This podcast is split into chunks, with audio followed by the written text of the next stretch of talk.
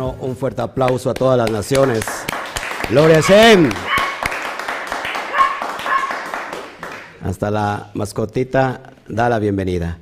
Bueno, es un gusto tenerlo hoy en casa. Cami, Quejilá Mundial es su casa y hoy les abrimos la puerta de este hogar, de esta su casa y le recibimos con el corazón, con los brazos abiertos para que hoy disfrutemos de este bendito estudio de Torah que el Eterno nos tiene preparado. Así que le decimos a la cuenta de 3, 1, 2, 3, Shabbat Shalom.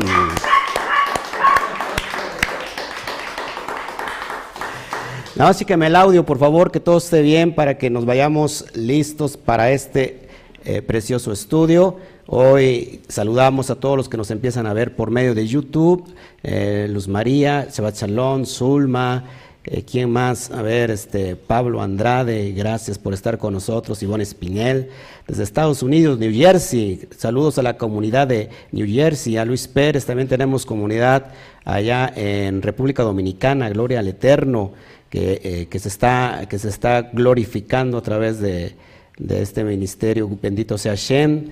Gracias, Carlito, por estar con nosotros. Yamel Pizzi, Gloria al Eterno. Y de este lado, bueno, estamos aquí ya Facebook. Saludamos a todos a Elena.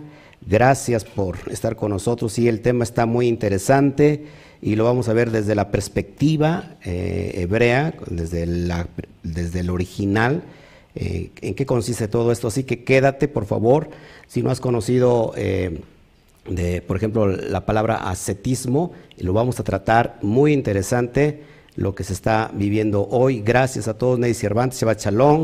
Eh, saludamos a todos, Katy. Eh, bueno, pues a todos los que nos están viendo ya, Jessica, qué bueno que estás con nosotros. Y, bueno, pues prepárense porque sin duda eh, cada, cada tema, cada estudio, pues es muy interesante. ¿Qué le parece? ¿Estamos bien con el audio? ¿Sí? ¿Todo, todo correcto? Perfecto. Bueno, estamos entonces listos.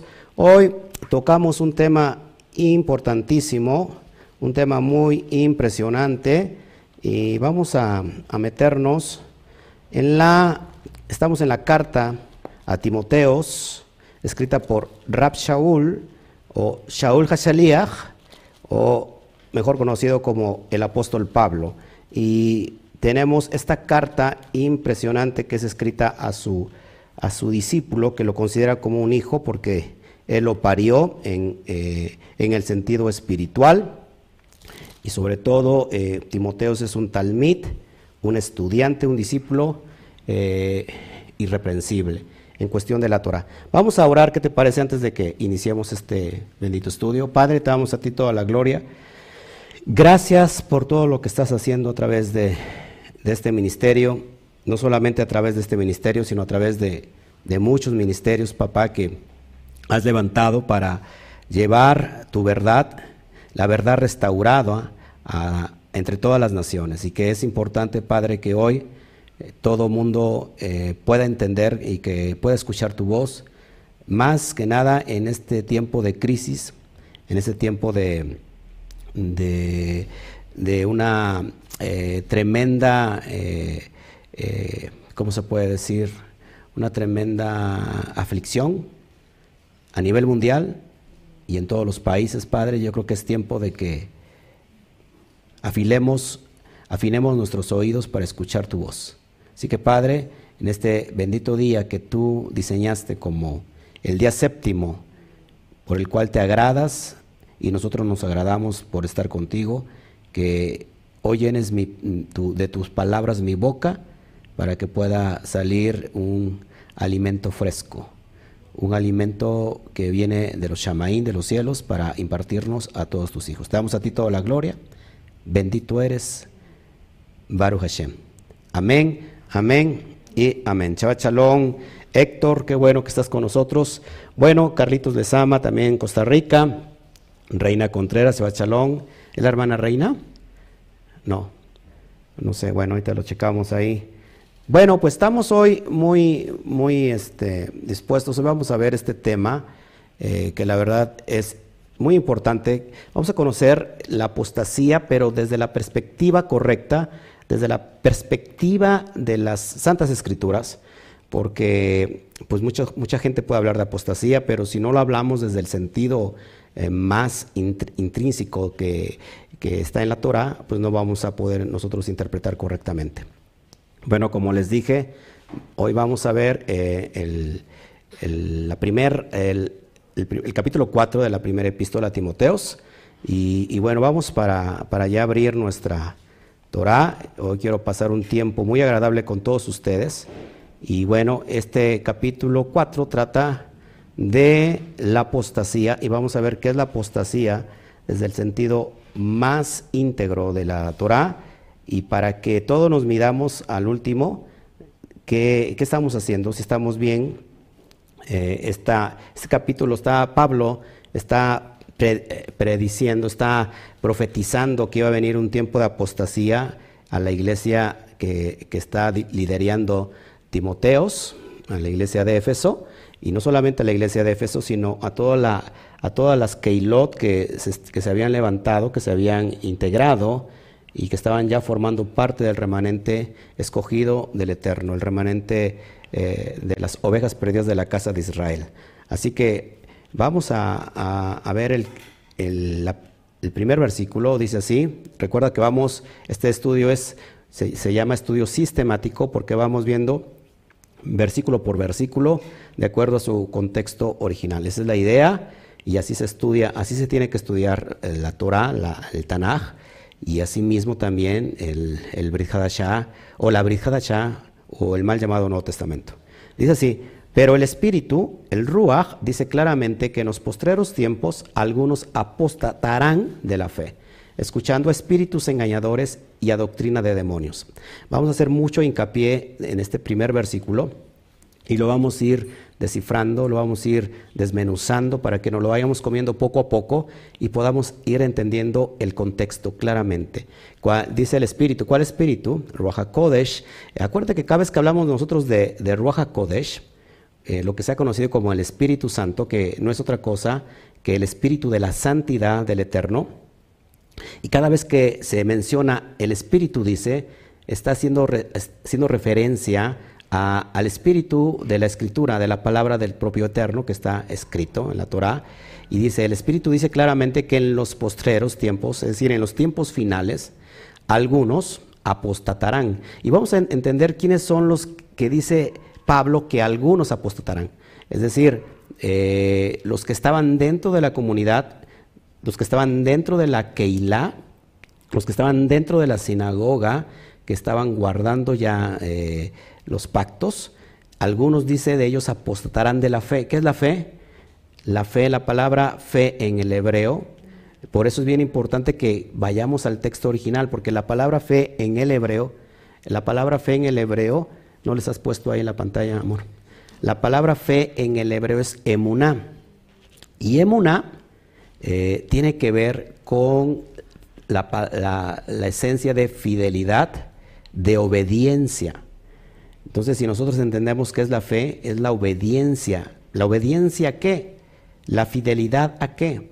De hecho, en el contexto eh, más, más eh, ¿cómo se puede decir? Más literal que se conoce la fe, sobre todo en la, en la perspectiva de las denominaciones cristianas y, de todo lo que hemos entendido nosotros, que la fe solamente es la cuestión de creer. Sin embargo, Pablo dice en el Romanos que la fe proviene del oír y el oír por medio de la palabra de Elohim. Entonces, ¿por, ¿de dónde? O sea, ¿qué es la fe? La fe proviene del oír.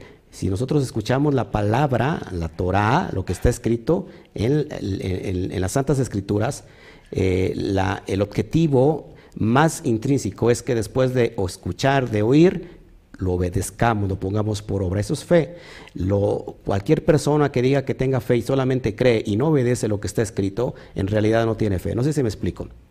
Es decir, muchas personas eh, alrededor de todo el mundo están diciendo que tienen fe y cada denominación eh, crea su propia fe y realmente eh, en el sentido más profundo esas personas no tienen fe porque fe, apúntalo por favor, fe, simplemente fe es creer a, las palabras que salen de la boca del Todopoderoso. ¿Y qué es lo que salió de la boca del Todopoderoso? Ya está estipulado ya está escrito eh, en su Torah, eh, las profecías que él dejó eh, escritas, dice Pedro, porque tenemos la profecía más segura que, que, está escrita y sobre todo que es la escritura. Entonces, aquellos que estuvieron dentro de la fe, dentro de la obediencia de la Torah, vamos entendiendo aquí, aquellos que estuvieron dentro de la obediencia de la Torah, de la escritura, dice que algunos apostatarán de esta fe, de esta obediencia. ¿Escuchando a quién? A espíritus, a ruajín, engañadores y a doctrina de shedim, de demonios. Y vamos a ir viendo estas cuestiones, porque es necesario que salgamos de Roma, porque es necesario que todas las personas eh, multidenominacionales tienen que salir de Roma, porque hay muchas personas que creen que dentro de la cristiandad ya no siguen en Roma, pero te lo voy a demostrar, siempre me gusta demostrártelo con evidencia. Evidencia práctica, evidencia, eh, ¿cómo se llama? Eh, científica, evidencia histórica, para que puedas tú entender. Vamos a ver entonces, vamos a desmenuzar que la palabra apostasía viene del griego, eh, viene de este término que se, que se llama apostasía. El término apostasía viene del término griego apostasía, que significa salida, defección, revuelta o rebelión.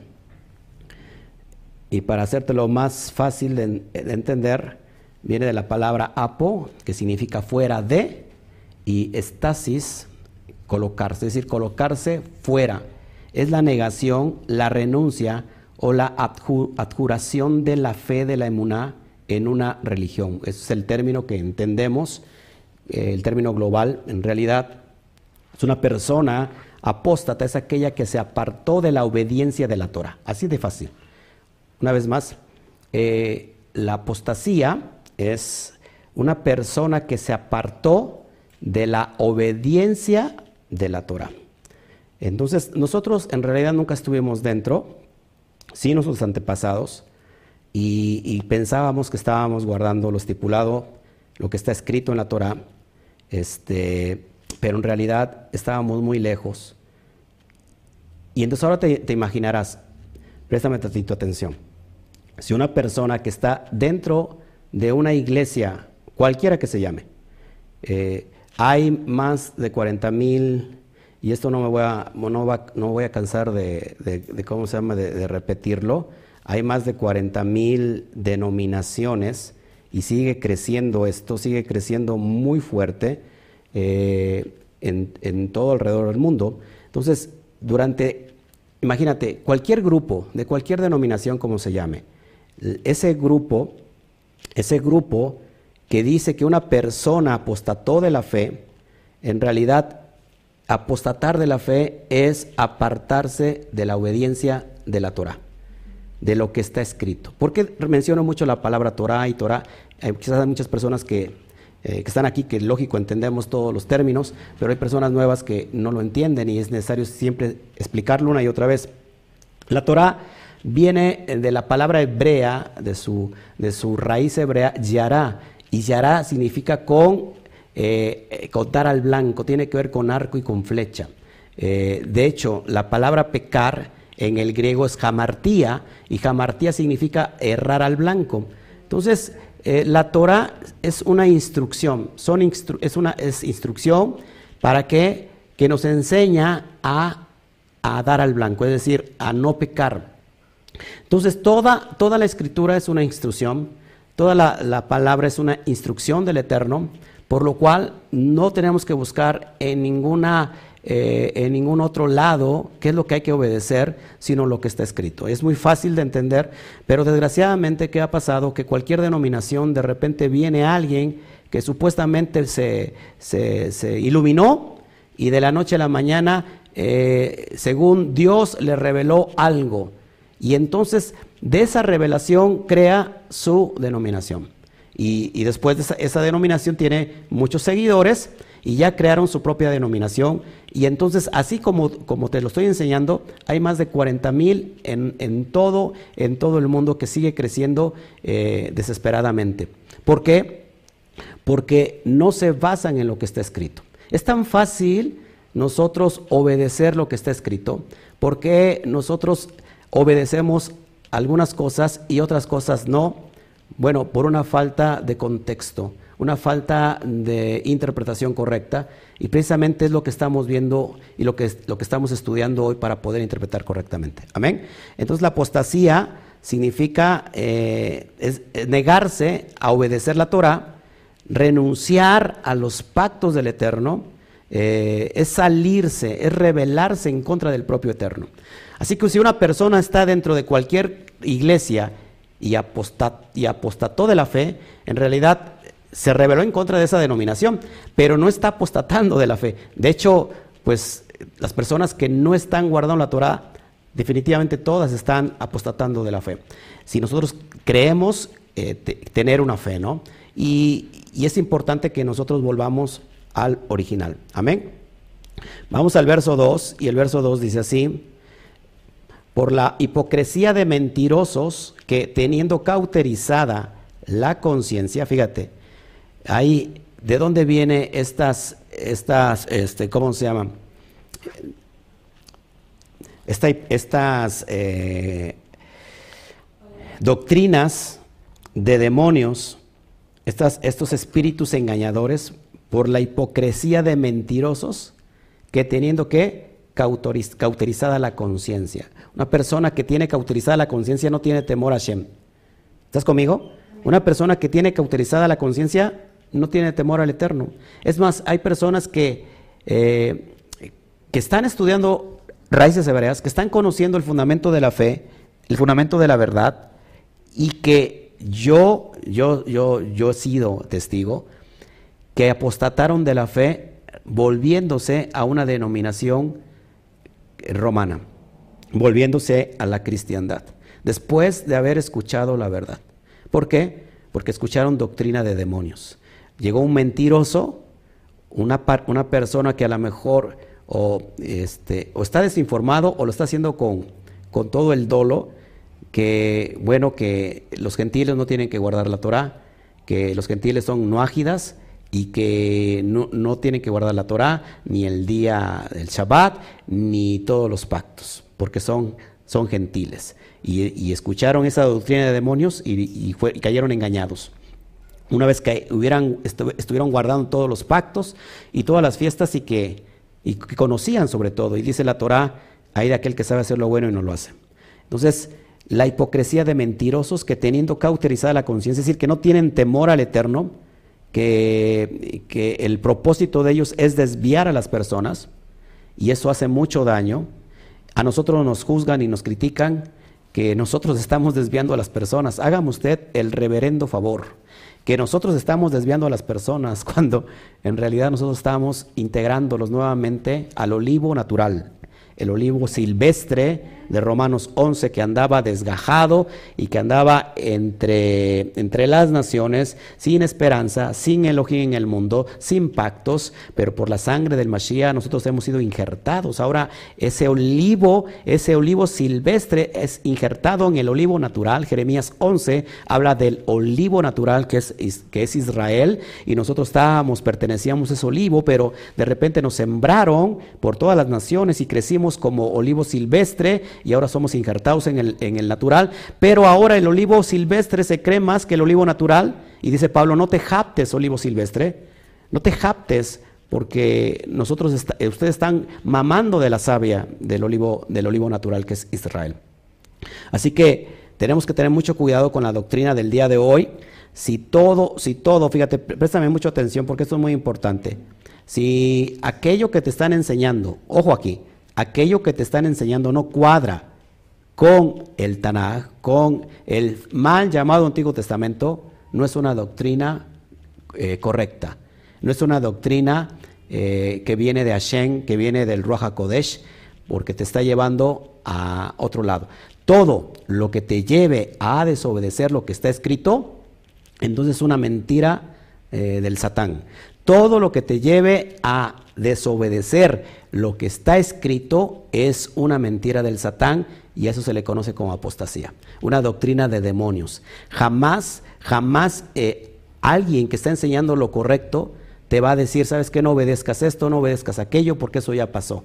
Eh, déjame decirte que el Eterno es, eh, nunca cambia, no tiene sombra de variación, Él es el mismo de ayer, hoy y siempre, y, lo que ha dicho lo, sostiene por toda la eternidad. Y la Torah no puede ser abolida. Número uno, ¿por qué no puede ser abolido? Ojo, porque es la constitución, la constitución celestial. Es la, es la legislación de los cielos, de los Shamaín, que, que está hoy reflejada en la tierra. Y, su ley es eterna y la ley nos da vida, no nos da muerte. La, ley del pecado, por supuesto, nos da muerte, no la ley divina. La ley, vida, la ley divina nos da libertad, dice eh, el, rey David, dice, andaré en libertad porque he guardado tu ley para siempre y para siempre. Es impresionante que eh, Pablo dice, la verdad la ley, la ley es santa, es buena. Entonces tenemos que estar redireccionando en todos estos conceptos. Amén. Todo aquello que te lleve a desobedecer lo que está escrito, número uno, apúntatelo por favor. Todo aquello, si a mí me dicen que yo estoy mal, si a mí me critican que yo soy un apóstata y que estoy bien mal y que estoy judaizando y no sé qué tantas cosas, si yo los estoy llevando a lo que está escrito, entonces es una doctrina correcta. Lo mismo que enseñó Shaul, lo mismo que enseñó todos sus discípulos y sus apóstoles, lo mismo que enseñó el Mashiach, porque Mateo 5:17 dice, yo no he venido a abrogar la ley ni los profetas, no he venido a quitar la ley, no he venido a cancelar la ley y los profetas, no he venido a desbaratar la ley, he venido a cumplir la ley. La palabra cumplir es un hebraísmo, es una expresión idiomática y cumplir significa he venido a, interpretar correctamente la Torah. Porque en el primer siglo, en el tiempo del Mashiach, ¿cómo estaba interpretada la Torah? Había muchos mandamientos rabínicos, muchos mandamientos de hombres sobre la propia Torah. 613 mandamientos totales tenemos en la Torah. ¿Y cuántos mandamientos de los hombres había sobre la Torah? Más de 6.000 mandamientos. A eso el, el, eh, eh, Mashiach le decía obras de la ley. Lo mismo que decía Pablo, las leyes rabínicas, las leyes de los hombres. Es así, no hay que obedecerlas, pero no así la Torah. La Torah es íntegra y viene del propio Hashem. Amén. Entonces, todo lo que te lleve a no obedecer, ¿estás apuntando? ¿Están apuntando? Todo lo que te lleve a no obedecer la Torah no viene de parte del Eterno. ¿Cómo el Eterno te va a llevar a desobedecer lo que está escrito, lo que él mismo dejó estipulado. Amén. Seguimos para ir avanzando. Eh, verso 3 dice que prohibirán, fíjate es bien importante, prohibirán casarse y mandarán abstenerse de alimentos que Elohim creó para que con acción de gracias participasen de ellos los creyentes y los que han conocido la verdad. Y este texto lo han sacado de contexto y se ha convertido en un reverendo pretexto y cada quien hace lo que se le hincha su regalada gana. Dice, prohibirán casarse y mandarán abstenerse de alimentos que Dios creó, para que con acción de gracias participasen de ellos los creyentes. Ya ves, está bien fácil, acá te lo, te lo te está diciendo, que podemos comer de todo. Ya te lo expliqué hace ocho días eh, en, la, en, la, en la segunda carta a los Corintios capítulo 7 que vimos hace ocho días, revísala, hablamos sobre las cuestiones de las leyes de Kashrut, las leyes alimenticias que me atacaron algunos por ahí, que estoy bien mal, que, somos fanáticos religiosos, pero en realidad eh, al que le están llamando fanáticos religiosos es al propio Eterno. Tengan mucho cuidado con las expresiones, por favor. Si no saben, no llenen su boca nada más de palabras y hablen a lo tonto, porque acuérdate que las palabras crean atmósferas. Y cuando tú creas atmósferas, tú eres responsable por lo que creas y es lo que vas a recibir. Entonces, si no estás tú conocedor, no hables a lo loco, no hables a lo, a lo tonto y, y digas palabras porque sin quererlo estás atacando al propio Hashem. No le puedes llamar, no me puedes llamar un loco religioso, no me puedes llamar un loco, un loco fanático cuando te estoy leyendo el texto del propio Eterno. Así que cuidado con tus palabras. A mí me puedes decir lo que quieras, no hay problema, pero ten cuidado con lo que expresas, por favor. Y aquí este versículo dice, bueno, mira, eh, dice, algunos van, van a mandar a que te no comas esto, ¿ya ves? Aquí estos que te están diciendo, este, no comas el cerdo, no comas los, los, mariscos, no comas nada de esto. ¿Ya ves? Mira lo que dice aquí, le dice Pablo a Timoteo, que dice, van a mandar de, abstenerse de alimentos que, que, Dios creó para que con acción de gracias participes de ellos. No, esa es la verdad, mira. Bueno, te estoy leyendo la apostasía. Ya vamos en el contexto, ¿qué es la apostasía? Aquellos que se apartan de obedecer la Torah, lo que está escrito en la ley y en los profetas. En la ley en los profetas te dice qué alimentos comer, Levítico 11, y qué alimentos no comer. Es decir, los alimentos kosher, kosher significa apto, y los alimentos que son taref, que, no, que significa que no son aptos para comer. Ahora, vamos a ver entonces en el contexto histórico para que podamos entender este versículo. ¿Quién prohibirá casarse? Número uno, a ver, los, los, los, los talmidín de la Torah. Número uno, a ver, ¿la Torah prohíbe, prohíbe casarse? Eso tenemos que poner, por eso, si no conocemos el contexto eh, de la Torah, de las Santas Escrituras, si no tenemos una correcta exégesis bíblica, vamos a estar dando patadas de ahogado y creyendo cualquier cosa. De hecho, hay un gran mandamiento en la Torah que es precisamente todo lo contrario, casarse. Tienes que casarte. Por el tanto, el hombre dejará a su padre y a su madre y se unirá a su mujer y los dos serán una, una, sola carne. No es bueno que el hombre esté solo. Eso lo vemos en Bereshit y es un mandamiento eh, básico de la Torah, de la ley y los profetas, que el hombre se tiene que casar. Y entonces aquí esto, Pablo está diciendo, prohibirán casarse y mandarán abstenerse de alimentos que Dios creó para que con acción de gracias participasen de ellos los creyentes. Bien importante lo que sigue para que podamos entender el contexto. ¿Has escuchado la palabra ascetismo? Ascetismo, como lo estás viendo en pantalla, y vamos a ver qué, son qué es esta doctrina que te enseña que tienes que prohibir, que, prohibirá, que prohíbe casarse, mandarán a que se abstengan de alimentos que Dios creó, que Elohim creó para que con acción de gracias participemos de ellos. Entonces, el, asceticismo es una corriente doctrinal mística que no eh, tiene que ver nada con la Torah, sino al contrario, Pablo lo denuncia, como yo lo estoy denunciando también en este momento, y esto lo vemos en el primer siglo, antes inclusive del primer siglo, y, sobre todo se estaba dando muy fuerte eh, en el tiempo de Rab Shaul. Fíjate, el, el, ascetismo es la doctrina filosófica o religiosa que busca, por lo general, purificar el espíritu por medio de la negación de los placeres materiales o la abstinencia, al conjunto de procedimientos y conductas de doctrina moral que se basa en la oposición sistemática al cumplimiento de las necesidades de diversas índoles que dependerá en mayor o en menor medida del grado y orientación del que se trate. Esta doctrina prohibía que te abstuvieras de todo lo material, que te negaras a ti mismo de, alguna manera y que, te abstuvieras de todo, inclusive pues que no te casaras, ¿no? que, que te... Que, es lo, es lo, que, lo que se estaba viendo en el primer siglo, y te sigo explicando sobre la cuestión del asceticismo. En muchas tradiciones religiosas, la ascética es un modo de acceso místico. Es decir, se abstenían de todo lo, lo, material para poder acercarse, según ellos, a Dios o a su Dios. Eso es lo que significa la ascética, eh, un modo de acceso místico a la divinidad, la mayoría de los sistemas ascéticos desdeñan las necesidades fisiológicas del individuo por considerarlas de orden inferior, es decir, que inclusive se negaban hasta comer. Y ahorita te voy a enseñar esto porque hay mucha gente que no lo sabe. No está hablando aquí de la Torá, no está hablando de que aquellos que están negando que coman cosas que no deben de comer, no, eso lo, lo, mandó el Eterno. Este, esta doctrina es inclusive dejar de comer.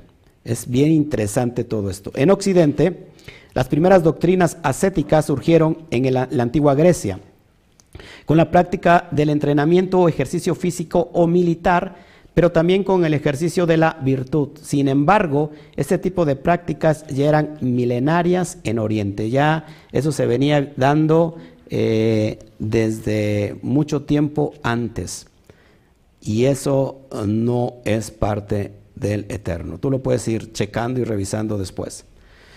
En la religión cristiana católica, el asceticismo sirvió a los llamados padres del desierto, o padres del yermo, o padres de la, de la tebaida, para alcanzar, según sus creencias, una unión más perfecta con Dios, alejándose de cualquier contacto con lo profano por medio de una vida de privaciones, penitencia y oración por la que optaron algunos monjes, eremitas y, anocoretas, como San Antonio Abad. Por eso, por eso hay eh, los padres, los sacerdotes católicos no se casan, no se casan, no se, no se dan en matrimonio. En realidad, ¿quién es el que prohíbe casarse? De hecho, la religión católica prohíbe a sus, a sus sacerdotes no hacerlo, porque Pablo decía que tenía el, don de continencia. Lo que muchos no saben que Pablo era casado o era viudo. Alguna de las dos cosas. Era casado o era, o era, este, o, era viudo. Es bien importante esto. Ya después, ya esto ya lo he explicado en, muchos estudios. Entonces, ellos se, abstenían de todo eso con tal de que, de tener un acercamiento más, entre comillas, más puro a Dios. De hecho, eh, vemos que los que salen, los, los verdaderos Juanín que salen en el primer siglo, antes de, mucho, mucho antes del primer siglo, que los, los, que conocemos como los esenios, los esenios que se van a las cuevas de Qumran, precisamente como en el tiempo, eh, en, los tiempos antiguos, donde los, los, ancestros recibieron la Torah, donde, pues precisamente en el desierto, en la montaña de Sinaí, y ellos al ver la corrupción que estaba precisamente en Jerusalén, con todos los, los que estaban guiando eh, el Sanedrín y estaban corrompiéndose con Roma y siendo perseguidos ellos, pues ellos se van, se van, eh, deciden irse porque eran perseguidos, los quitaron de su lugar a los verdaderos Juanín y pusieron en su, en, su lugar a los esenios, perdón, a, los saduceos, y ellos entonces se van nuevamente al desierto, huyen a las cuevas de Qumran para tener un acercamiento total al Eterno, eh, como en los antepasados,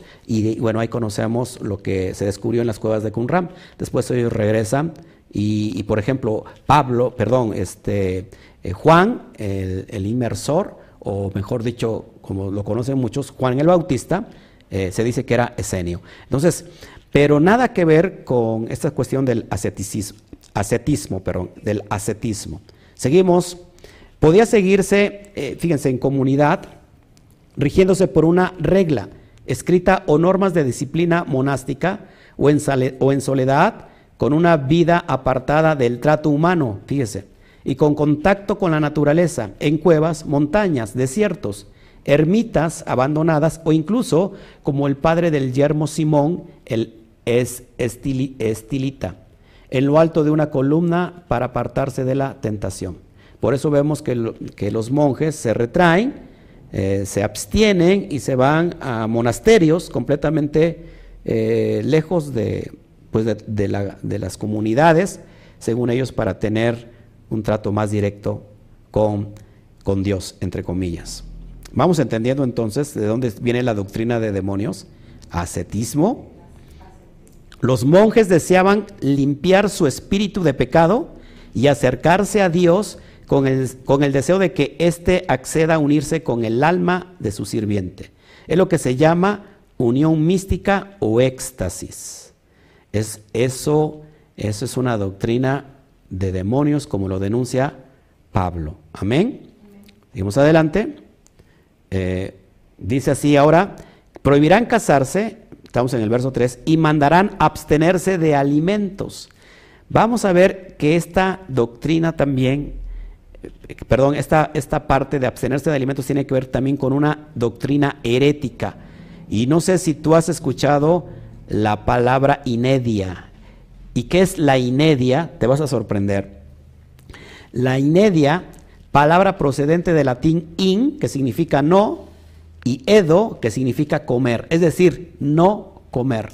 También llamada respiracionismo o aeroborismo, es la abstinencia de alimentos durante un tiempo superior al que puede resistir el cuerpo humano.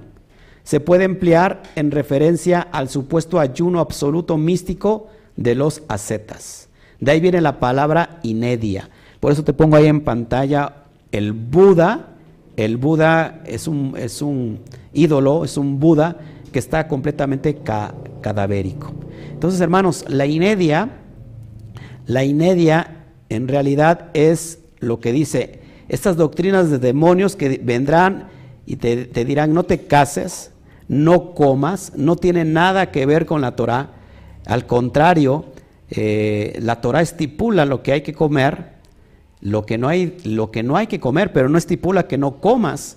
Eh, tampoco prohíbe casarse, de hecho es todo lo contrario, es una regla básica. El matrimonio, todos los judíos tienen que ser casados, eh, todos los rabinos de alguna manera tienen que ser casados, eh, todos los que eh, componen el Sanedrín tienen, tendrían que estar casados. Entonces, esto en realidad, lo que te estoy enseñando, esto sí es una doctrina de demonios, espíritus engañadores que te van a decir no hagas esto con tal de que te acerques a Dios. Esto es lo que Pablo está denunciando, no lo que las denominaciones cristianas, y cuando digo esto me refiero a todo el universo desde el catolicismo hasta la última denominación evangélica cristiana, lo que tú conozcas, porque ellos creen que aquí Pablo está precisamente denunciando la Torah, denunciando eh, lo que está escrito, y Pablo no podría hacer eso, por eso es mal, mal entendido Pablo, y por eso en la comunidad judía no quieren a Pablo, por lo mismo, por la falsa interpretación de, de Roma, porque no han tenido la, la ¿cómo se llama? La verdadera eh, responsabilidad de estudiar en su contexto histórico. Seguimos con la inedia para que, ¿qué te parece el tema? Está, interesante, ¿no? Seguimos con la inedia. Fíjate, en la antigua Grecia y en Roma era un método de suicidio de personajes de alto rango. En la antigüedad ya se conocía que una persona no podía sobrevivir más de siete días sin comer ni beber. Ahora, hay ayunos muy largos, hay ayunos muy largos, ¿sí? Hay ayunos de 40 días, por ejemplo, que todos ellos tienen su propósito. Pero, de hecho, yo estoy hablando en contra entonces del ayuno, no. El ayuno tenemos que, que realizarlo seguido, pero no de tal manera que digas, dejes de comer, porque eso va en contra de la Torah. Que no comas, lógico, lo que, lo que está estipulado que no se tiene que comer pero que coman lo que sí, lo que sí se puede comer. Eh, hay días específicos, sobre todo nosotros los, los, israelitas, los que estamos regresando a la fe que se tienen que guardar, que se tienen que, que, se tiene que abstenerse de alimentos como el día de Yom Kippur, el día del perdón, que encontramos en, en, la, en la última parte de las fiestas del Eterno, en la segunda parte, en las fiestas otoñales, después de Yom Teruah, entonces tenemos, eh, eh, tenemos Yom, Kippur, la penúltima fiesta. Entonces hay días específicos para, hacer ayuno, pero a tal grado, o sea, no que te mueras, porque de hecho esto es real, hermanos. Yo he, yo he escuchado casos verdaderos de personas que han muerto precisamente por el ayuno. Han, han, estado algunos hasta 40 días o más emulando lo que hizo el Mashiach y hay personas que han muerto en el intento. Esto es real, porque el Eterno, están, están haciendo algo que el Eterno no, les mandó. Todo es un propósito. ¿Por qué el Mashiach tuvo que ir 40 días? Todo lo que hizo el Mashiach es profético, tiene evidencias eh, proféticas y 40 días tiene que ver con una preparación, porque acuérdate, 40 40 tiene que ver con, con, vida, 40 tiene que ver con las 40 semanas de gestación de la mujer en el embarazo. Y, la, letra, la, letra, la letra men hebrea, eh, que tiene el valor 40, significa destrucción, pero también significa vida. ¿Por qué 40 días? ¿Por qué precisamente 40 días? Porque estaba preparándose para el tiempo que se venía, porque él iba a pasar una prueba muy difícil y, es la prueba de la muerte en ese madero. Entonces, de esa muerte iba a producir vida. Entonces, todo tiene que hacerse con, eh, con efectos de, conciencia, de saber todo lo que estamos haciendo. Amén. Seguimos avanzando. Eh, por ejemplo, los creyentes en el respiracionismo afirman que los alimentos y el agua no son necesarios y que es posible sostenerse exclusivamente por el prana del aire a través de la respiración, que según los creyentes hinduistas contienen una fuerza vital. otros aseguran que se puede vivir mediante la energía de la luz solar. Entonces imagínate, no son doctrinas que estén dentro de la misma Torah. Esto viene del hinduismo, viene de, sectarismos, viene de otras ideologías que no tienen que ver con la Torah. Esto es lo que Pablo, nuevamente lo digo, eh, denuncia como doctrina de demonios. ¿Sí? Doctrina de demonios, de espíritus engañadores. Nosotros no practicamos el ascetismo ni la inedia. ¿Todos conmigo? Nosotros practicamos la Torah, lo mismo que practicaba Pablo y lo mismo que practicaba el Mashiach. La percusora más célebre del respiracionismo es la predicadora australiana Ellen Greff, más conocida por su sobrenombre de Husmugen, o Hasmugen, perdón, Hasmugen. Entonces imagínate cuando no tienes tú la Torah, no tienes la verdad, pues es muy fácil desviarse. Por eso le está, le está advirtiendo a Timoteos, Rab Shaul, que tenga cuidado con esta apostasía que está muy fuerte, que va a apartar inclusive a los creyentes de la, de la fe verdadera, de la emuná. ¿Todos aquí? Importante el tema. Su práctica es peligrosa para la salud, lógico, y hay constancia de que se han producido al menos cuatro muertes en los últimos 20 años. En realidad yo digo que son muchos más, son muchos más y, y la verdad es que hay, hay casos que no son, que no están, eh, ¿cómo se llama? Eh, publicados, ¿no? Tengamos mucho cuidado, mis amados hermanos, con todo lo que es en contra de la Torah, pues todo te lleva al desorden, a la muerte, al caos. Verso 4. ¿Ya entendimos entonces a qué está haciendo referencia Pablo con la cuestión de que prohibirán casarse y mandarán abstenerse de alimentos? ¿Ok?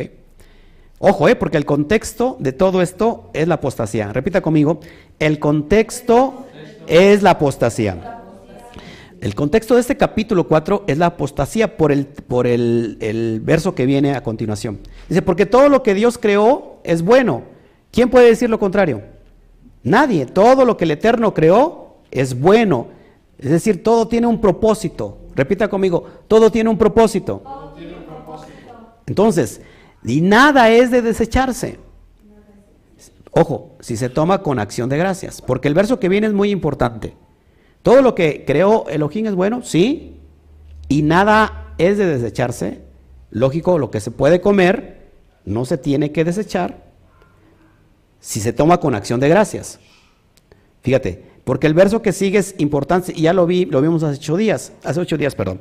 Sé porque por la palabra de Elohim, y por la oración es santificado.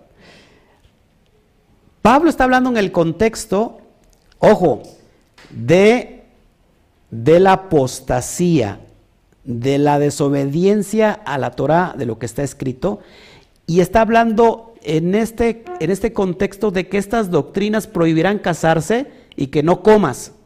Y dice Pablo, no, porque todo lo que el Eterno creó es bueno si se hace con acción de gracias, porque por la palabra de Elohim y por la oración es santificado. ¿Qué quiere decir Pablo aquí? Que todo lo que vas a comer, por la misma palabra de Dios, es justificada y por la oración. O sea, Si nosotros queremos entender qué es lo que es bueno para comer, entonces tenemos que ir a Levítico 11, donde te dice qué es lo que tienes que comer y qué es lo que no tienes que comer. Por favor, revisa, revisa el estudio de hace ocho días, segunda carta a los Corintios, capítulo 7, eh, que no nos contaminemos con la, con la carne. Eso es lo que habla, revísalo por favor, ya lo vimos hace ocho días, pero es muy fácil. Si tú vas a comer algo, es decir, nadie puede tener en la mente comer un cochino, un cerdo, y decir, bueno, vamos a dar acción de gracias como lo hacíamos antes, lo tengo que, lo tengo que, ¿cómo se llama?, que reconocer. Y yo decía sobre la carne de cerdo, Padre, oh, fíjate mi blasfemia tan grande, y el Eterno tuvo tanta misericordia de mí y de todos nosotros, de que fuera yo tan ignorante, Él me amó y me enseñó con mucho amor. Y decíamos así, Padre, bendice este cochinito, bendice este cerdo, bendice estas carnitas y cancelamos, ojo, todo, toda bacteria, todo parásito y todo virus. Y ahora sí, vénganos tu reino, no, lo comíamos. Porque decíamos que por la oración es santificado. Ojo, ojo, pero te dice por la palabra de Elohim y la oración es santificado. Entonces tenemos que ir a la palabra del Eterno que está escrito que está escrita. ¿Y dónde, ¿Y dónde está escrito sobre los alimentos? En Deuteronomio, en Levítico 11. Ahí te dice qué es lo que está santificado por la palabra. Y lo que está santificado por la palabra, cómelo y da acción de gracias por eso. Pablo está hablando en el contexto de que te están diciendo que no comas nada, no le hagas caso a la doctrina de demonios. Usted tiene que alimentarse. Su cuerpo es el templo del Ruach Kodesh. Tiene que llenarse de vida. Coma porque lo que creó el Eterno es bueno. Lo que creó para comer es bueno. Lo que, lo que creó y, alimentos que no se pueden comer, no los comas. ¿Dónde me verifico qué es lo que tengo que comer? En la palabra de Dios. Y por la oración que es santificado. ¿Todos estamos entendiendo? Repito, Revisa el, estudio de hace ocho días, segunda carta a los Corintios capítulo 7, donde hablo de la contaminación de la carne y traigo a colación este versículo que creo que pues ya, eh, ya no voy a ahondar en esto porque está muy fácil ya de entender después de lo que expliqué hace ocho días y con el contexto que te estoy enseñando ahorita sobre la cuestión de abstenerse de alimentos. No, Pablo dice, come lo que está estipulado por la palabra, porque por la oración es santificado y por la palabra. Son aptos para comer. ¿Sale? Verso 6. Si esto enseñas a los hermanos, serás qué? Buen ministro de Yeshua HaMashiach, nutrido con las palabras de la fe. ¿Qué son las palabras de la fe? ¿Qué es la palabra de la emuná? ¿Qué será la palabra de la emuná? Si la fe proviene del oír por medio de la palabra, y la palabra de quién? De Elohim, pues la Torah y de la buena doctrina que ha seguido. Si Pablo le dice, si tú enseñas esto que te estoy enseñando ahora, eres un buen ministro.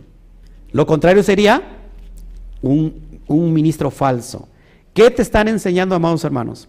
¿Qué, qué te están enseñando allá afuera? ¿A, desobedecer lo que está escrito? ¿Qué te están enseñando? A, no a, a comer lo que tú quieras porque todos los alimentos fueron ya limpios ya fueron limpiados, basados en, el capítulo 10 de la carta de, Hechos de los emisarios, que toman ese, ese texto, ese pasaje aislado de todo el contexto de la Torá, donde Simón Kefá sube a la azotea y se le revela ese lienzo de alimentos que son inmundos, y mucha gente dice, bueno, mira, aquí está bien clarísimo y ya te lo expliqué completamente todo el versículo, todo el capítulo 10, te lo enseñé verso por verso y te enseñé el contexto. Y no me llames ignorante, por favor, no me digas fanático religioso porque le estás diciendo fanático religioso al propio Eterno. Y, y sobre todo Mateo 7, en la cuestión de que no lo que entra por la boca contamina, sino lo que sale de ella, ya te enseñé también el contexto. Y entonces son textos aislados que no te dicen para nada sobre las cuestiones de los alimentos. Amén. Entonces revísalo, por favor, para que lo puedas entender. Si tú estás enseñando esto, eres buen ministro del Eterno. Si estás enseñando lo contrario, que no comas lo que está en la ley, sino que puedes comer de todo, ojo, porque estás enseñando doctrina de demonios, como el propio Pablo lo está mencionando. ¿Sale? Seguimos adelante. Verso 7. Al último contesto las preguntas, por favor. Desecha las fábulas profanas y de viejas. Yo le diría, y también las viejas, deséchalas, porque solamente tienes una. Tienes una y con esa es más que suficiente. E, ejercítate para la piedad. ¿Qué son las fábulas profanas? Ojo, fábula es una parábola. De hecho, fíjate que Pablo no está en contra, porque si Pablo estuviera en contra de la propia Torá, de la propia ley de Moshe, estaría en contra del propio Mesías. ¿Cómo predicaba el Mesías? ¿En ¿Cuál es la forma de predicar del Mesías? En parábolas. Si Pablo está mencionando eh, a la Torah, está desechando al propio Mesías.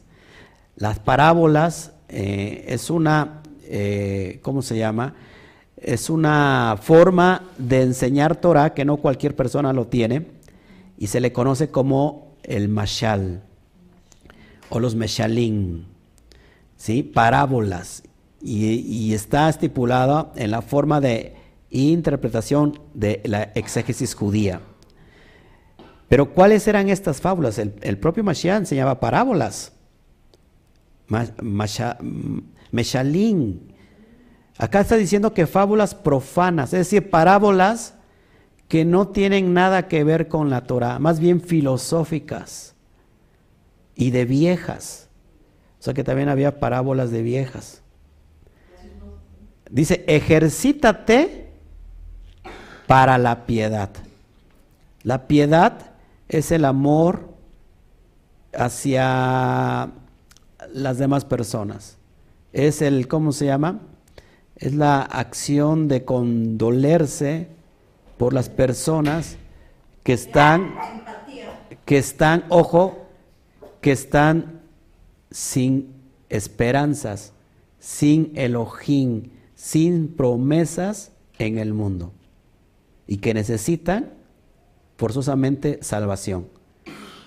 ¿Y cómo se da la salvación? ¿Por medio de qué? De la Torah. ¿Todos aquí? Piedad, una persona que es piadosa, es una persona que está observando la Torah. Es decir, que no es decir que observa solamente la Torah, sino que la pone por obra. Eso significa. ¿Estamos entendiendo? O sea, que desecha las fábulas profanas. Desecha que a Chuchito se lo... Chuchita la bolsearon. Desecha que la luna es de queso. Aquí tienes tu evangelio de a peso. Eso, deséchalo, por favor. Verso 8 porque el ejercicio corporal para poco es provechoso, pero la piedad para todo aprovecha, pues tiene promesa de esta vida presente y de la venidera, de la Olam Baet. Es decir, hay, hay personas, ¿por qué el ejercicio corporal, hermanos? Que estábamos viviendo un helenismo en el primer siglo, en el tiempo de Pablo, con los gimnasios que se perfeccionaban el cuerpo los griegos, de tal manera que un cuerpo perfecto para ellos era algo como, como divino, algo como, como muy hermoso, de, tener cuerpos perfectos, sobre todo de los hombres. Y Pablo dice, ¿sabes qué? El ejercicio corporal para poco es provechoso. Es decir, si, aprovecha, no digo que no hagas ejercicio, porque eh, si tú lo haces en la, métrica de que vas a oxigenar tu cuerpo, que es beneficio, beneficioso para tu propia salud, es muy bueno. Aquí está diciendo Pablo ejercicio corporal para que tú, eh, eh, eh, ¿cómo se llama?, engrandezcas tu ego. No sé si me explico. Dice, para, para poco es provechoso, pero la piedad, es decir, el que guarda es la piedad, el que observa la Torah, para todo aprovecha, pues tiene promesa de esta vida presente y de la venidera. ¿Cómo he de ganar la vida venidera? Le dijo el joven rico al Mashiach. ¿Qué le contestó?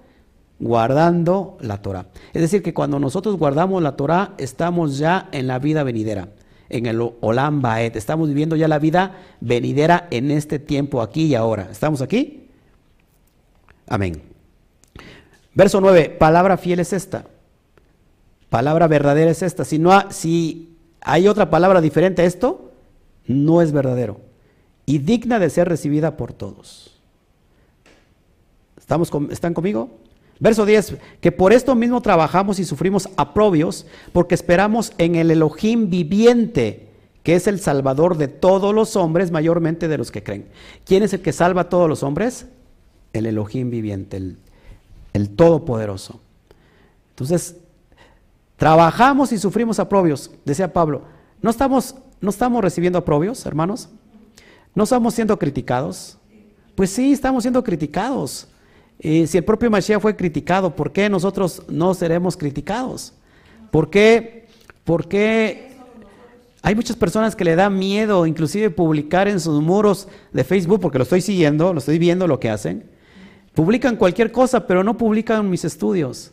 No publican lo que ellos, lo que ustedes creen. ¿Por qué? Porque tienen miedo a que sus amigos de la sociedad les dejen de hablar por su fe verdadera porque lo van a criticar que usted está loco, que está judaizando, que, ya se apartó de la fe, que es usted un apóstata, que está en otro, ya perdió usted todo, todo el control y que y a usted le da miedo expresar su fe.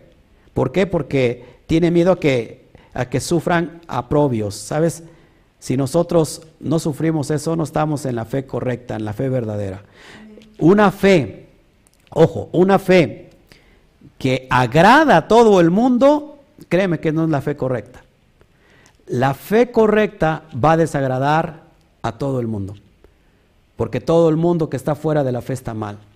Y nosotros es pues, regresar a la fe esencial, a la fe hebrea, pregunten por los caminos, cuál es la senda, cuál es el camino, y una vez que lo hayamos encontrado, caminad por él.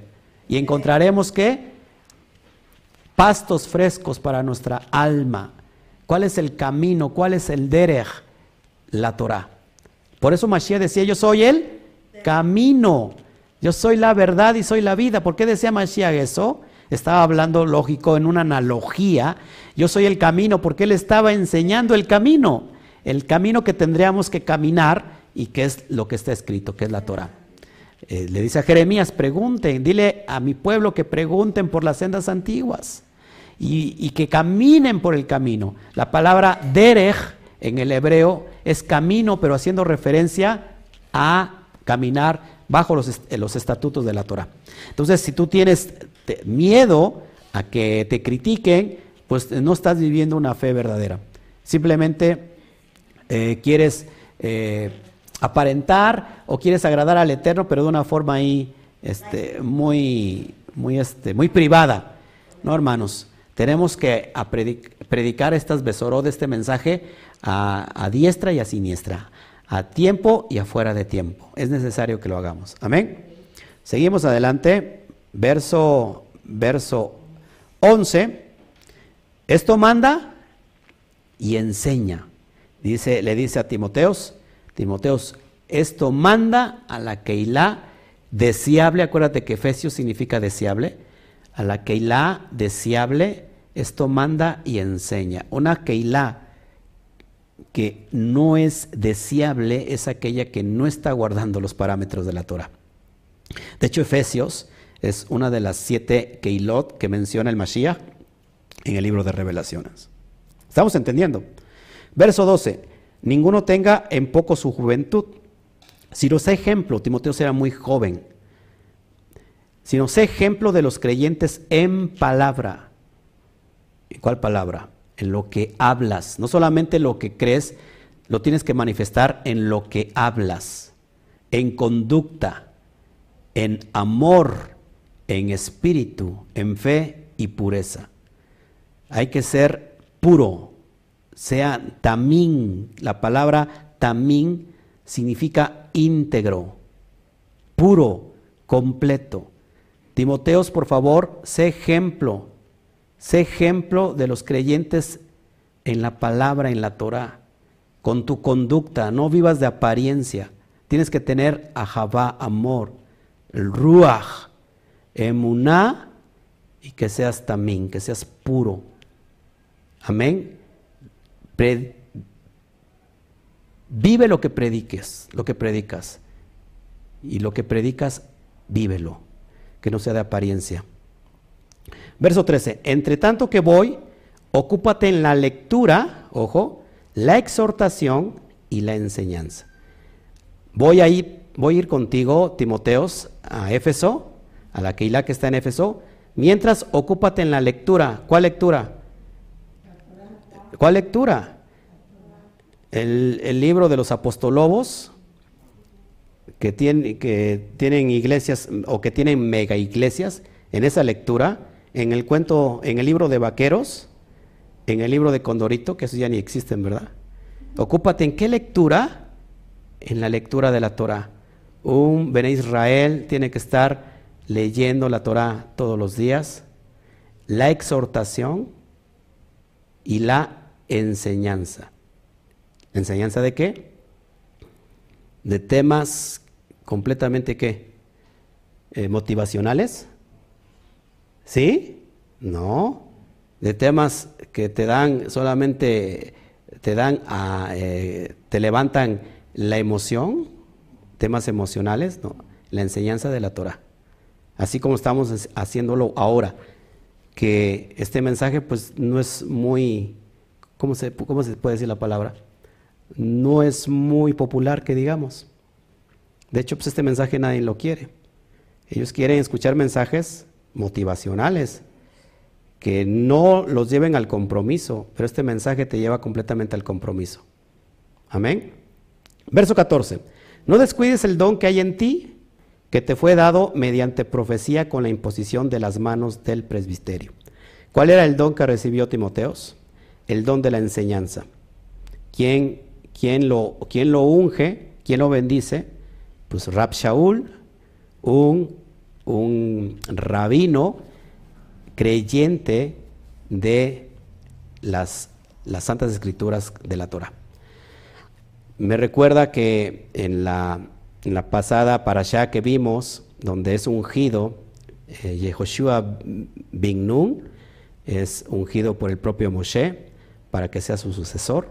De ahí se saca eh, que la unción tiene que ser mediante imposición de las manos unas manos kadosh, unas manos que representan buenas obras de aquel que, bendice y por lo cual lo que recibe aquel pues va a ser eh, de bendición de Berajot. Verso 15, ocúpate de estas cosas, permanece en ellas para que tu aprovechamiento, tu aprovechamiento sea manifiesto a todos. Es decir, que tienes que ser como eh, que tus frutos se tienen que ver. Tú estás enseñando Torah, estás estudiando Torah, estás leyendo Torah. Bueno, que ese aprovechamiento sea manifiesto a todos, que los demás lo aprovechen. Como usted ahora me está aprovechando y espero que, que usted sea aprovechado en el buen sentido de la palabra. Amén. Y bueno, terminamos con este, con este capítulo y ahora sí, pues nos vamos directo al chat. Si hubiere preguntas, por favor. Eh, aún no entiendo este verso, hermano, pero ahora sé que quienes guardamos los pactos y somos hacedores y no oidores de esta manera, ahí no entendí bien. De esta manera somos los valientes, ok. No sé si hubiera preguntas, por favor, para que podamos nosotros seguir avanzando eh, en este estudio. Ok. No creo que Dios te juzgue por la comida, te juzgará más por tus actos y tu corazón. Bueno, este Horacio, yo creo que no has entendido absolutamente nada. Este, el Eterno juzga por lo que está escrito. Eh, y creo que el Eterno no puede desmentirse y decir, bueno, sí, lógico, el, Eterno te juzga por tu corazón, te juzga por tus buenas acciones. Y una buena acción y un buen corazón es obedecer lo que está escrito. Por eso vemos en Jeremías capítulo 31, verso 31 al 33, que el Eterno habrá, hará un nuevo pacto ahora con la casa de, eh, de Israel y con la casa de Judá. ¿Y cuál es este nuevo pacto? Que la ley estará ahora en la mente y escrita en el corazón. ¿Para qué? Para que obedezcamos sus mandamientos. Levítico 11 es un mandamiento del Eterno, el cual si tenemos un buen corazón, de acuerdo a la voluntad de Hashem, lo tendremos que obedecer. Desgraciadamente son mandamientos, ¿se acuerdan qué mandamientos son los de las leyes dietéticas? Alimentos, eh, mandamientos juquín, mandamientos juquín que no se pueden entender. Son mandamientos que no se entienden, que no tienen una, una, ¿cómo se puede decir? Una lógica de entendimiento o razonamiento humano, pero se tienen que obedecer porque el Eterno lo dispuso. Y bueno, ahora sí lo podemos eh, entender. De hecho, la carne de cerdo lo que te produce es muerte, eh, parásitos, te produce, está produciendo tanta enfermedad, cáncer.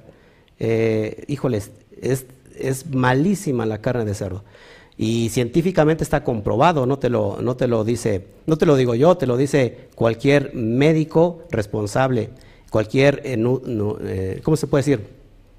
De los que, de los que llevan las dietas, nutriólogo, te lo puede decir, que la carne de cerdo tenemos que tener mucho cuidado con, ello. Y ahora entonces, ahora lo podemos entender, pero antiguamente pues no se podía entender por qué no se podía comer estos alimentos. De hecho también, por ejemplo, los mariscos, los camarones, son completamente este, eh, dañinos para la salud.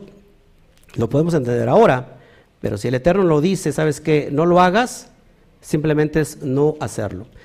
acuérdense todos aquí, no es mi voluntad, no es lo que yo creo que es, yo creo que es así, yo creo que el Eterno no, pues no es tan duro, no es tan exigente, no es, yo no, no es lo que creamos, no estamos aquí para, para, para decir yo es lo que creo y así lo voy a hacer. Si tú lo estás haciendo así, qué, bien, pues es, es tu, tu creer pero estamos aquí para creer lo que está escrito y estipulado en la palabra.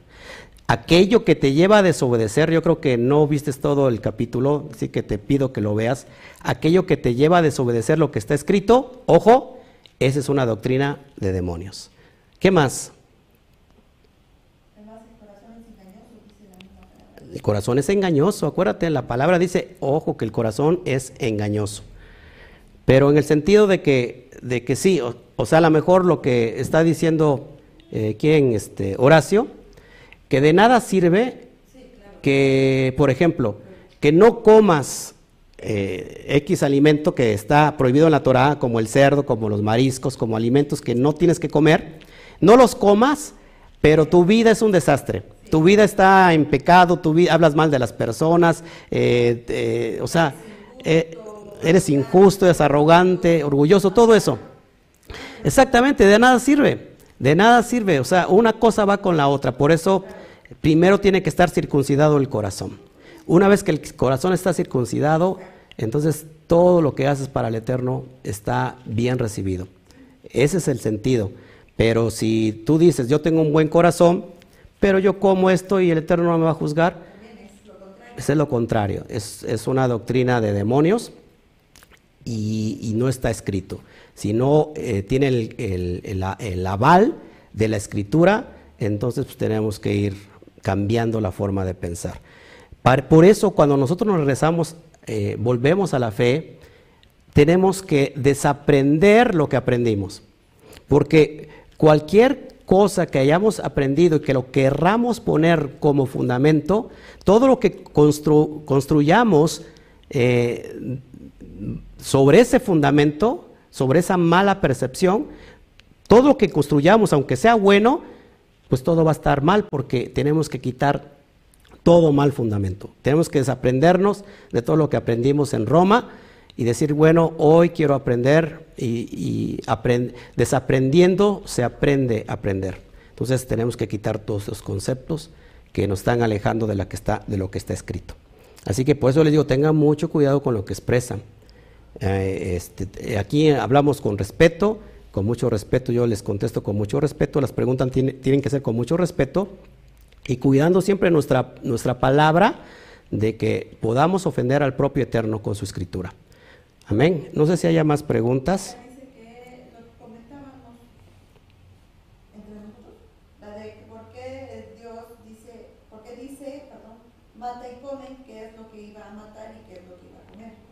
Ah, bueno, eso ya lo explicamos. Eh, hace ocho días la cuestión de mata y come no se refería a alimentos porque el mismo eh, Chimón eh, o Pedro dijo, yo nunca he comido cosa inmunda. Y le, dijo el Eterno, no llames inmunda lo que yo he limpiado. Pero no se refería a alimentos.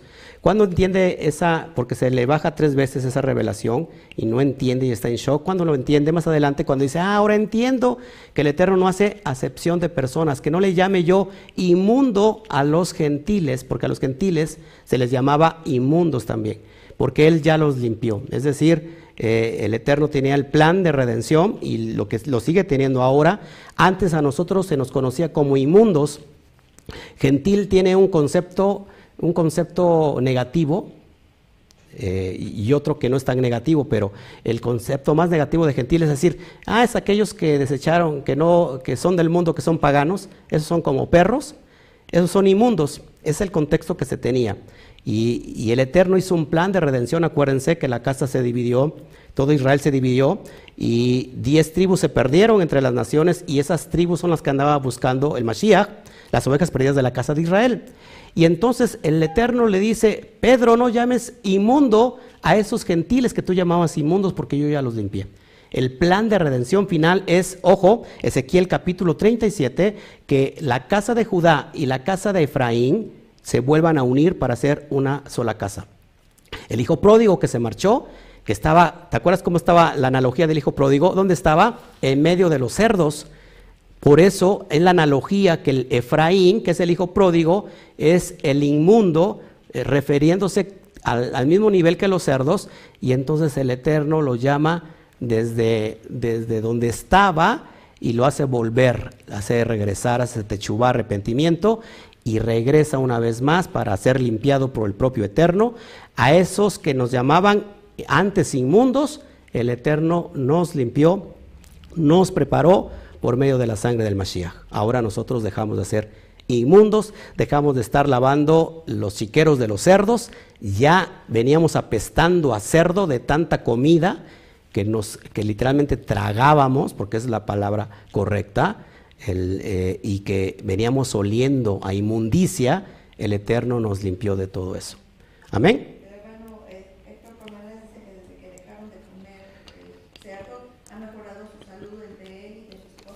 Mm, qué buen testimonio dice nuestro hermano Héctor, que desde que dejó de comer cerdo, ha mejorado su, su, salud, su salud y la de su esposa, lógico. Ahora las personas que quitamos toda esa inmundicia, ¿Qué les pasa si llegaran a comer cerdo? Imagínense, se, les da una, una infección fuerte. Entonces, seamos obedientes, por favor. Gracias. ¿Qué más? A ver.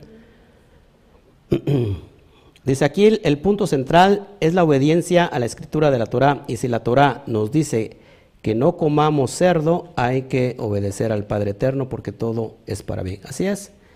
No seamos eh, reacios, no seamos rebeldes a lo que está escrito. Eh, pónganse rebeldes cuando yo enseñe algo que no está escrito, ¿verdad? Algo que no está eh, en, la perspectiva del Padre. Ahí sí, eso son doctrinas de demonios. Ahí sí, ¿saben qué? La pídenme. Pero ojo con lo que estamos. De hecho, el Mashiach jamás, jamás eh, comió, o vemos en un pasaje que haya comido cosa, este, taref, que no era, que no era kosher. Él comió puro, puro cosa este, kosher. Amén. ¿Qué más? A ver, ¿qué más? ¿Qué más? Si hubiera preguntas, por favor, estamos muy interesados en todos ustedes. A ver, ¿por qué la iglesia en donde iba dicen que allí la palabra... Ah, bueno, ya lo expliqué, ¿verdad? Ok, ¿qué más? ¿Qué más? ¿Qué más?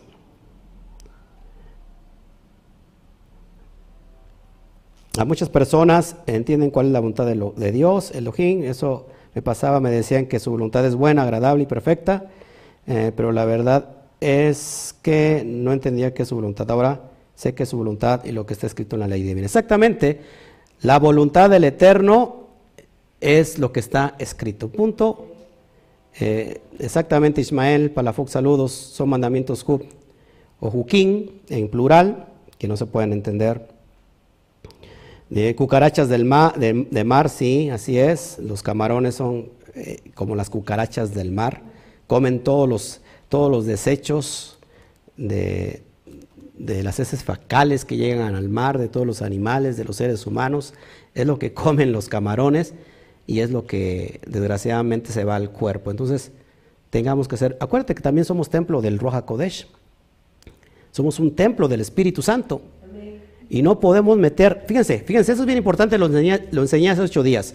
Cuando nosotros somos el templo del Espíritu Santo, porque es lo que somos, tú y tu cuerpo y el mío, algunos más grandes, más grandes templos y otros más pequeños, pero al fin son templos del Elohim viviente. Y cuando nosotros comemos inmundo, por ejemplo el cerdo, estamos emulando a alguien que metió dentro del templo eh, el cerdo y que prohibió los sacrificios a Shem y que ahora dijo, ¿saben qué? Van a, a sacrificar ahora cerdos y en lugar del Eterno puso a Zeus. ¿Quién fue este? ¿Se acuerdan quién fue este? Antes del Mashiach, ¿se acuerdan? Alguien que metió dentro del templo a Zeus y que dentro del templo sacrificaban cerdos, lo inmundo, hacia Antíoco Epífanes. Antíoco Epífanes metió a Zeus, hágame usted el favor, y ordenó que los sacrificios fueran cerdos para Zeus. Y, y prohibió el Shabbat y prohibió la circuncisión.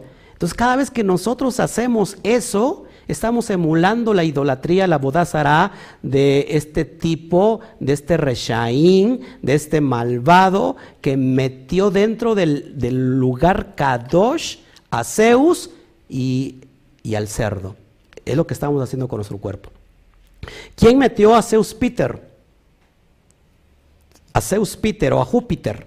Ahora también dentro del templo, ya en el siglo primero, agarró, sacó a, todo, se llenó de todos los, lo, que estaba dentro del templo, los, los, artefactos de oro y todo, y, metió dentro del templo a Júpiter. ¿Se acuerdan? Que, que corrió a todos los judíos y cambió el nombre de Jerusalén y el nombre de Judea. Y en el Gólgota, donde había sido el sacrificio del Mashiach, puso a, este, ¿se acuerdan? No, Adriano, sucesor de Trajano. Adriano metió a, Júpiter. ¿Quién es Júpiter? Viene de la palabra Zeus Peter, el, el, padre de los dioses. Cada vez que nosotros hacemos eso, hermanos, estamos metiendo idolatría, estamos metiendo a Bodazara estamos metiendo eh, abominación al templo Kadosh. No hagamos eso, por favor. Amén. Bueno, usted lo puede, entonces, eh, a ver, acá tengo, tenemos que vivir en santidad. Siempre eh, asumen un texto fuera del contexto como pretexto para no obedecer la palabra. Así es, el cuerpo es templo del Ruach Kodesh, por lo tanto hay que vivir en santidad. Así es. Tan fácil como esto. Bueno, eh, acuérdense que también tenemos un proceso de ir conociendo la Torah, porque eh, muchas veces cómo funciona esto. Viene el llamado, eh, normalmente viene el llamado a veces al mismo tiempo para el esposo y para la esposa. En este caso vino mi llamado y yo como siervo del Eterno fui entendiendo estas cosas, me fui preparando durante unos cinco años para que me fuera entrando esto para después impregnarme e impartirlo de una forma tan natural. Mi esposa inmediatamente sabe que, cuando le entendimos esto, los dos actuamos. Y después fue preparar a toda la comunidad. Llegamos a tener eh, una comunidad grande, muy grande diría yo, este, porque la gente estaba muy interesada solamente en los milagros, en las señales, en los prodigios. Pero cuando empezamos nosotros a prepararlos, nos, digamos, nos quedamos como 22 personas. Entonces fue una tremenda lucha porque créeme que fue muy difícil, pero nunca tuve temor ni nunca tuve miedo de, decir la verdad y cerré los domingos para empezar a abrir el Shabbat. Ahora, eh, muchas veces el Eterno llama a, alguien del matrimonio, a veces es la mujer, a veces es el hombre. Por yo he tenido muchos casos de que hay personas que la pareja se opone, pero es el tiempo del Eterno y el Eterno es el que los va a convencer y, lógico que tú tienes que ser ejemplo de lo que estás viviendo, de lo que estás aprendiendo. Y vas a ver que con amor y con mucha paciencia, como el Eterno lo tuvo con nosotros, dos mil años de paciencia. Y estos son el tiempo de la restauración, el tiempo de, ¿cómo se llama?, de, la salvación. esos son los tiempos que estamos viviendo. El Eterno los va a alcanzar. Así es, donde va a salir el remanente. Así que no se preocupen, el Eterno los, está llamando por nombre y están escuchando la voz de su pastor. O sea que estamos eh, muy pronto, muy pronto para la redención. Otra pregunta, a ver.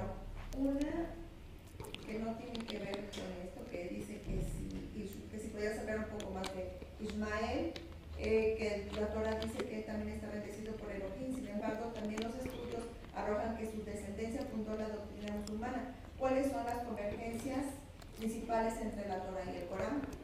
No hay ninguna convergencia entre la Torah y el Corán, de hecho es completamente opuesta. Acuérdate que Ismael representa a las naciones árabes y, Ismael está reclamando que la herencia, la herencia que, que, tiene Jacob, en este caso que es Israel, y que en los tiempos postreros se volverá enemigo, y hay muchas profecías sobre esto, y no solamente Ismael, que está representado por las naciones árabes, sino también otro personaje que también reclama la herencia y, que le está reclamando también esta herencia a Jacob, Esaf que, o Esaú, eh, de, donde desprende el, pueblo de los edomitas o Edom, y está representado por todos los, romanos y todas las denominaciones cristianas. Todos estos son enemigos del pueblo de Israel, y de hecho la guerra de God y Magog tiene que ver con, estas, con estos dos personajes. De hecho, ya están eh, en, Jerusalén, ya tomaron el lugar desde hace muchos años, desde el 2000, antes, antes de, este, de este tiempo, 2000 años atrás, ya está, eh, ¿cómo se llama?, sitiado. Eh, en el primer lugar está Ismael, que son las naciones árabes, el Islam, y alrededor tenemos a Roma, la iglesia romana, y todas las denominaciones que de ella se desprenden. Ellos son enemigos en los tiempos postreros de Israel. Ojo aquí, que es muy importante. Abdías habla de la profecía específicamente sobre Dom, que son los rojizos, y que de ahí proviene eh, la creencia romana. Muy importante, después voy a dar esa profecía. Y entonces, ¿cuál es, eh, hablando de estos tiempos postreros, va a venir el nuevo orden mundial y hay una religión, una moneda, una, este, un idioma. Ojo, la religión puede, puede ser la unión, la unificación del Islam con eh, eh, el, cristianismo. De ahí se desprende el Crislam. Ojo, eh, y está profetizado en Daniel que se, el imperio otomano, que está representado por, por los árabes, por el Islam, y la iglesia romana se van a unificar. De hecho, el Islam está creciendo como no tienes idea. Y esos son los enemigos acérrimos de quién? De Jacob. ¿Quién es Jacob? Israel. ¿Quién es Israel? Somos todos nosotros. Entonces, ojo, porque esto es lo que se va a acontecer en los tiempos postreros. Después vamos a hablar sobre el tema. Otra pregunta. Dice que si las ovejas perdidas solamente debemos cumplir las siete leyes no o los diez mandamientos. Muy buena pregunta. Las, los, las, los, los, las ovejas perdidas solamente tienen que, que cubrir las leyes no o los mandamientos. Tenemos que ir a la Torá y el propio Eterno nos expresa en, números, en, Levítico, que solamente hay una misma ley, será tanto para el extranjero como para el natural. Una misma ley para el gentil como para el israelita. No hay dos leyes. Ese es un invento completamente idolátrico, un, invento completamente fuera de contexto, sobre todo de judíos rabínicos, que volvemos al contexto, que a los gentiles los siguen eh, viendo como gentiles, como ciudadanos de segunda, de segunda categoría y siendo ellos como primer categoría. No, el Eterno dijo que cuando sacó al pueblo de Israel de la esclavitud de Egipto, se no solamente vino, vino Israel, las doce tribus, sino que vinieron con ellos muchas naciones, muchos egipcios. Y entonces Moshe, estoy parafraseando, lógico, le dice, ¿qué voy a hacer con todos estos que se están añadiendo? ¿Los vamos a desechar? Y el Eterno le dice, no, una misma ley será tanto para el extranjero como para el natural. Una misma ley. ¿A quién le vamos a hacer caso? ¿A lo que dice el Eterno o a lo que dice cualquier rabino, por muy sabio que sea? Entonces, aquellas personas que te dicen, ¿sabes qué? No guardes el Shabbat, eh, puedes comer lo que, lo que sea, solamente no la idolatría, este, eh, eh, no guardes todos los mandamientos porque tú eres un nuágida. prácticamente te está diciendo, tú estás Tú eres un, una, una segunda clase. Nosotros somos los meros buenos. Y Pablo nos habla en Romanos 11 sobre todo de esto, que el olivo, el olivo silvestre es injertado en el olivo natural y que está mamando la misma savia de Israel. ¿Cuál es la savia? La Torah. Entonces, no te desvíes, mis amados hermanos. Por eso cada persona que viene a la raíz de lo primero que tiene, eh, que quiere hacer es irse con todo lo que es judío, es irse con cualquier rabino.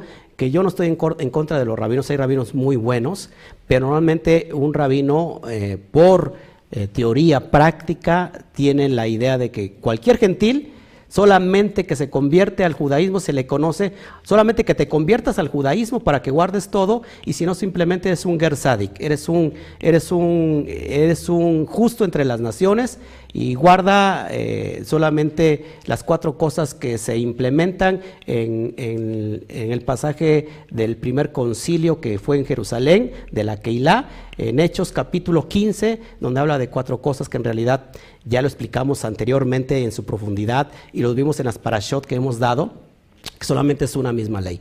Así que no le hagas caso al de enfrente, tú acuérdate que, que el de enfrente vendrá a celos, dice Romanos 11, por aquellos gentiles que están guardando la Torah. Así que nosotros estamos obligados, eh, no obligados, sino que tenemos que hacerlo de corazón porque así lo dice el Padre Eterno. Yo me considero un hijo. Si tú te consideras un noágida, bueno, pues entonces te sigues considerando alguien que está ajeno a los pactos y a las promesas. Yo creo lo que dijo también Pablo, que si estoy en el Mashiach, entonces soy eh, simiente de Abraham y, ya no soy ajeno a los pactos, sino que ahora también soy coheredero juntamente con, con Israel. Amén. ¿Otra pregunta? Creo que ya no hay. Bueno, mis amados hermanos, hermanos.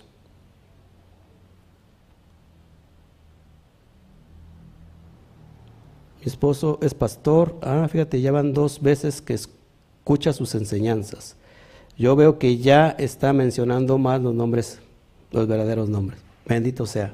Baruch Hashem por eso.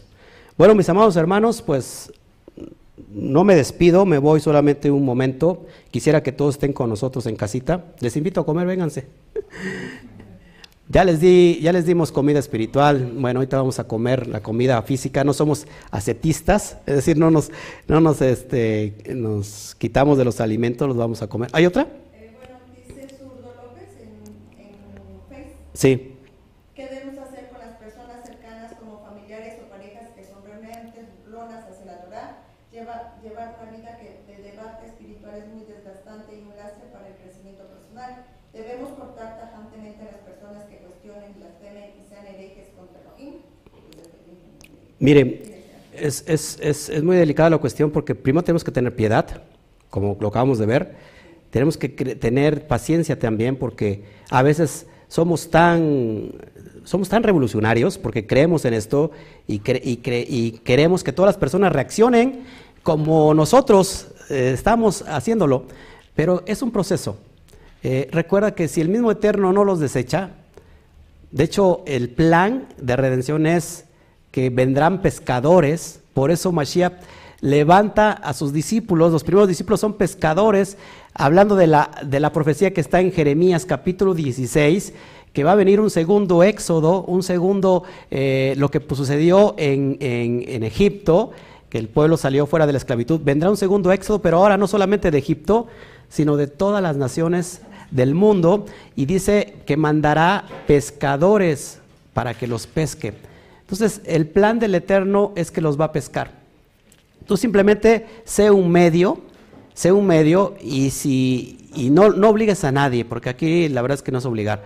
Pero si la verdad es personas te atacan, te denigran, pues no tienes necesidad de estar con ellos. Dice también Pablo que no nos unamos con yugo desigual. No podemos estar con alguien. Y que tampoco echemos las perlas a los cerdos. Así que hay que tener mucho cuidado con eso. Bueno. Dice que dónde, ¿a qué me dicen que en dónde? Me imagino que a comer en dónde. Pues estamos aquí en Ciudad Mendoza, Veracruz, en el Valle de Orizaba, un valle profético, donde la luz de la Torá está llegando a todas las naciones. En este punto tan chiquito que nadie conocía en el mundo que pasaba desapercibido. Ciudad Mendoza, ¿qué es Ciudad Mendoza? Conocían quizás eh, Orizaba, pero Ciudad Mendoza, ¿quién es Ciudad Mendoza? Tenemos en Orizaba la montaña más alta de toda, la, de toda la nación y entonces es algo profético que de este punto específico está saliendo esa luz para iluminar a todas las naciones. Así que bendito sea Shem por eso. Última pregunta y nos vamos, ya tengo acá. Una pregunta, los domingos se debe ir a la congregación porque dicen que es el primer día de la semana que le entregan al Eterno. Bueno, lo explicamos ayer. El domingo, de hecho, ni siquiera aparece en, el Nuevo Testamento. No existe ni una sola vez la palabra domingo como tal. Dice, eh, cuando se refiere el primer día de la semana, en el, en el griego eh, viene como, ¿cómo se llama? Miatón Sabatón, en el primero de los sábados, hablando las cuestiones de los contextos de guardar las fiestas hebreas. Ya he explicado mucho eso, revisa. Tengo una, enseñanza muy, muy buena, se llama eh, Pruebas contundentes de que sigues en Roma, parte 1, búscalo mismo canal y ahí explico toda la cuestión sobre el Shabbat. Tengo otro que es Shabbat, es un el pacto eterno, búscalo también, viene en español y en inglés, búscalo, está excelente. Eh, por toda la temática que tratamos ahí, pero de hecho no tenemos que guardar domingo. El día estipulado es el día séptimo, el día Shabbat. Entonces, bueno, nos vamos, que el Eterno me los bendiga. Este, nos vemos a ratito para entregar la porción que tenemos que entregar por la tarde. Dos parashot se unen eh, en la tardecita. Vamos a leer su contexto que es Matot y Masei Vamos a, estudiarlos eh, en la tarde, te lo, comparto aquí para que lo puedas ver, Matot y Maseis, y Masei, perdón, que quiere decir tribus y desplazamientos. Vamos, estoy haciendo un, eh, ¿cómo se llama? Eh, cuando le, haces un, este, ay, se me olvida la palabra. Bueno, Moshe, estamos despidiendo a Moshe porque Moshe en esta porción muere, ya no entra a la tierra prometida y le estamos haciendo ahí un, un este, un tributo a, Moshe. Bueno, nos vemos el ratito en la tarde, así que no se despeguen, eh, comemos y regresamos más tarde. Les decimos la despedida oficial. Uno, dos, tres. Shabbat, shalom. Nos vemos, que el Eterno me los bendiga.